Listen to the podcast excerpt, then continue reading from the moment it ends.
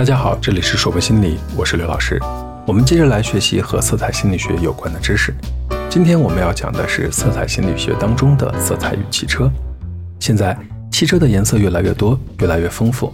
这些色彩不仅美化了汽车的外观，也与交通安全密切相关。别以为小汽车的颜色凭自己的喜好就可以了。那些看似简单的色彩，不仅仅是汽车外表包装与品牌识别的标志。也包含着购车者的消费心理、文化背景以及个性特征。我们来看看汽车的颜色和我们内心都有着怎么样的一些联系呢？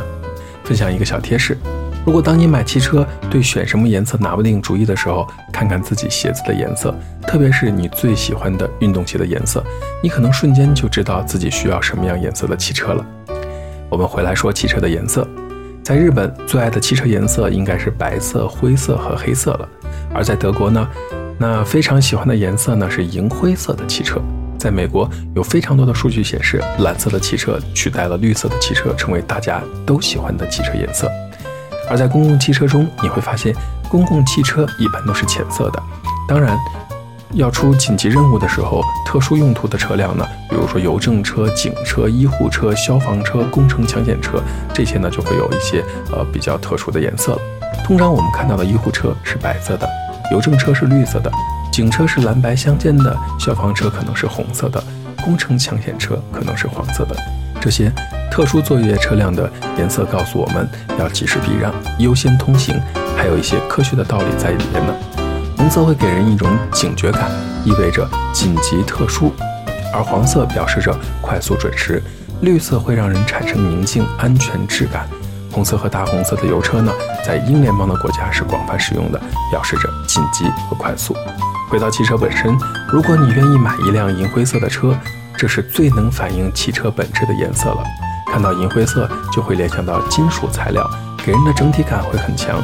美国杜邦的研究结果显示，银色的汽车非常的具有人气。比如说，Polo 的反射银就是卖的非常好的一款汽车，而奥迪 A4 的颜色当中呢，银灰色也非常的动感。喜欢银灰色车的人呢，一般不喜欢过于刺激的活动。由于个性好强，不管是谁都会对你有好感，凡事都会花尽心思去做。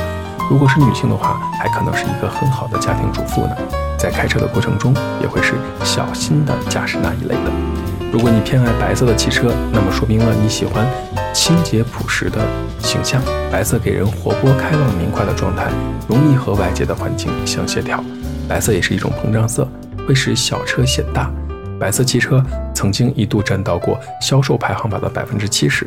白色相对显得中性，对性别的要求不明显。白色能够衬托出多种不同的颜色，因此喜欢白色汽车的人呢，经常也表现出超乎常人的适应能力，可以与不同个性的人相处。而且呢，他们的开车，他们在开车的时候会非常的安全，不太喜欢表现自己的真性情，会有所保留。如果你选了黑色的汽车，其实黑色汽车是一个很矛盾的颜色，既表现保守和自尊，又代表着性感、庄重、尊贵、严肃的感觉。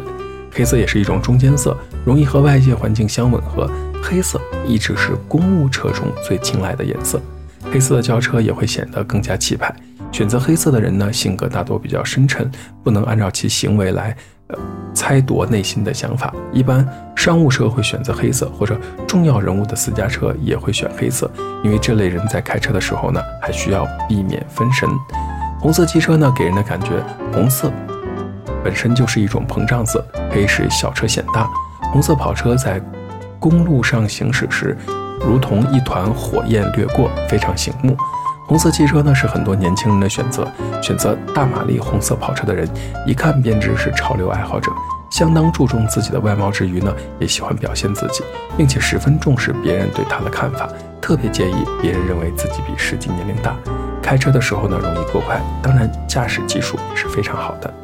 蓝色呢是一种安静的色调，感觉非常收敛。蓝色也是一种后退色，能够使大车显小，个性不张扬。各种蓝色中，宝蓝色最受人欢迎，光洁度最佳，如同华丽的宝石一般。喜欢蓝色的人，凡事愿意为人着想，头脑灵活，反应敏捷，但给人冷漠的感觉。驾驶技术是非常的好，对汽车也多有研究。黄色给人欢快、活泼、温暖的感觉。黄色是一种膨胀色，可以很鲜艳，工程抢险车多用黄色，一是方便管理，二是便于人们早早的发现，可以与其他的汽车相区别。但是私家车选黄色的却不多，主要适用于标新立异的年轻人。香槟色是黄色衍生出来的，金属漆的颜色现在非常流行。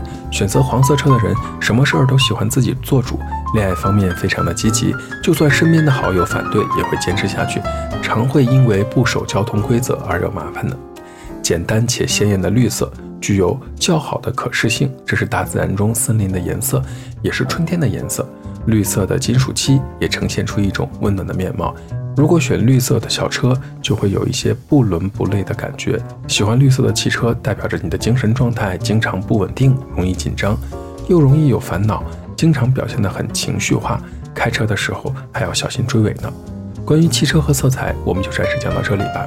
有兴趣的朋友可以上网了解一些相关的信息，帮助你更好的活用色彩，让人生变得更精彩。这里是说博心理，我是刘老师。虽然我们只是心理学界的一棵小树苗，但是我们努力做到自己的最好，用真诚的态度、客观专业的方式，向每一个愿意关注我们的人分享一切你想知道而我们又恰好了解的心理学。请记得，不管你在哪里，世界和我陪伴着你。再见。